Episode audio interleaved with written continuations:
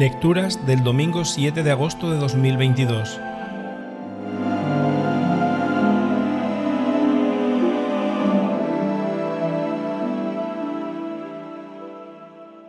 Primera lectura.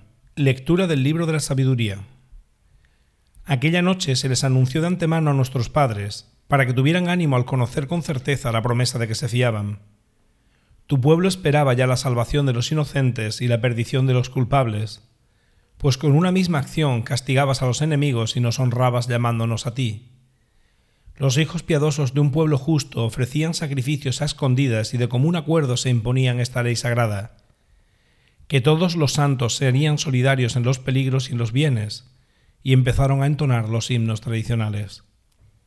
Palabra de Dios. Salmo responsorial. Dichoso el pueblo que el Señor se escogió como heredad. Aclamad justos al Señor, que merece la alabanza de los buenos. Dichosa la nación cuyo Dios es el Señor, el pueblo que Él se escogió como heredad. Los ojos del Señor están puestos en sus fieles, en los que esperan en su misericordia, para librar sus vidas de la muerte y reanimarlos en tiempo de hambre. Nosotros aguardamos al Señor. Él es nuestro auxilio y escudo. Que tu misericordia, Señor, venga sobre nosotros como lo esperamos de ti. Dichoso el pueblo que el Señor se escogió como heredad. Segunda lectura. Lectura de la carta a los Hebreos. Hermanos, la fe es seguridad de lo que se espera y prueba de lo que no se ve. Por su fe son recordados los antiguos. Por fe obedeció Abraham a la llamada y salió hacia la tierra que iba a recibir en heredad. Salió sin saber dónde iba por fe vivió como extranjero en la tierra prometida, habitando en tiendas, y lo mismo Isaac y Jacob, herederos de la misma promesa, mientras esperaba la ciudad de sólidos cimientos cuyo arquitecto y constructor iba a ser Dios. Por fe también Sara, cuando ya le había pasado la edad, obtuvo fuerza para fundar un linaje, porque se fió de la promesa. Y así, de una persona, y esa estéril, nacieron hijos numerosos como las estrellas del cielo y como la arena incontable de las playas. Con fe murieron todos estos sin haber recibido la tierra prometida, pero viéndola y saludándola de lejos, confesando que eran huéspedes y peregrinos en la tierra.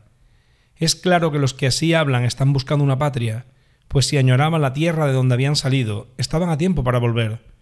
Pero ellos ansiaban una patria mejor, la del cielo. Por eso Dios no tiene reparo en llamarse su Dios, porque les tenía preparada una ciudad.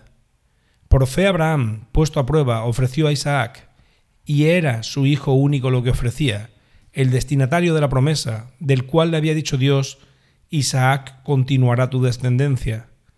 Pero Abraham pensó que Dios tiene poder hasta para hacer resucitar muertos, y así recobró a Isaac como figura del futuro. Palabra de Dios. Evangelio. Lectura de Santo Evangelio según San Lucas. En aquel tiempo dijo Jesús a sus discípulos, no temas, pequeño rebaño, porque vuestro Padre ha tenido a bien daros el reino. Vended vuestros bienes y dad limosna, haceos talegas que no se echen a perder, y un tesoro inagotable en el cielo, a donde no se acercan los ladrones ni roe la polilla. Porque donde está vuestro tesoro, allí estará también vuestro corazón. Tened ceñida la cintura y encendidas las lámparas. Vosotros estad como los que aguardan a que su Señor vuelva de la boda para abrirle apenas venga y llame Dichosos los criados a quienes el Señor, al llegar, los encuentre en vela. Os aseguro que se ceñirá, los hará sentar a la mesa y les irá sirviendo. Y si llega entrada la noche o de madrugada y los encuentra así, dichosos ellos. Comprended que si supiera el dueño de casa a qué hora viene el ladrón, no le dejaría abrir un boquete. Lo mismo vosotros, estad preparados, porque a la hora que menos penséis, viene el Hijo del Hombre. Pedro le preguntó, Señor, ¿Has dicho esa parábola por nosotros o por todos? El Señor le respondió, ¿Quién es el administrador fiel y solícito a quien el amo ha puesto al frente de su servidumbre para que les reparta la ración a sus horas? Dichoso el criado a quien su amo al llegar lo encuentra portándose así. Os aseguro que lo pondrá al frente de todos sus bienes. Pero si el empleado piensa, mi amo tarda en llegar, y empieza a pegarles a los mozos y a las muchachas, a comer y beber y emborracharse, Llegará el amo de ese criado el día y a la hora que menos lo espera y lo despedirá, condenándolo a la pena de los que no son fieles. El criado que sabe lo que su amo quiere y no está dispuesto a ponerlo por obra, recibirá muchos azotes. El que no lo sabe, pero hace algo digno de castigo, recibirá pocos. Al que mucho se le dio, mucho se le exigirá. Al que mucho se le confió, más se le exigirá.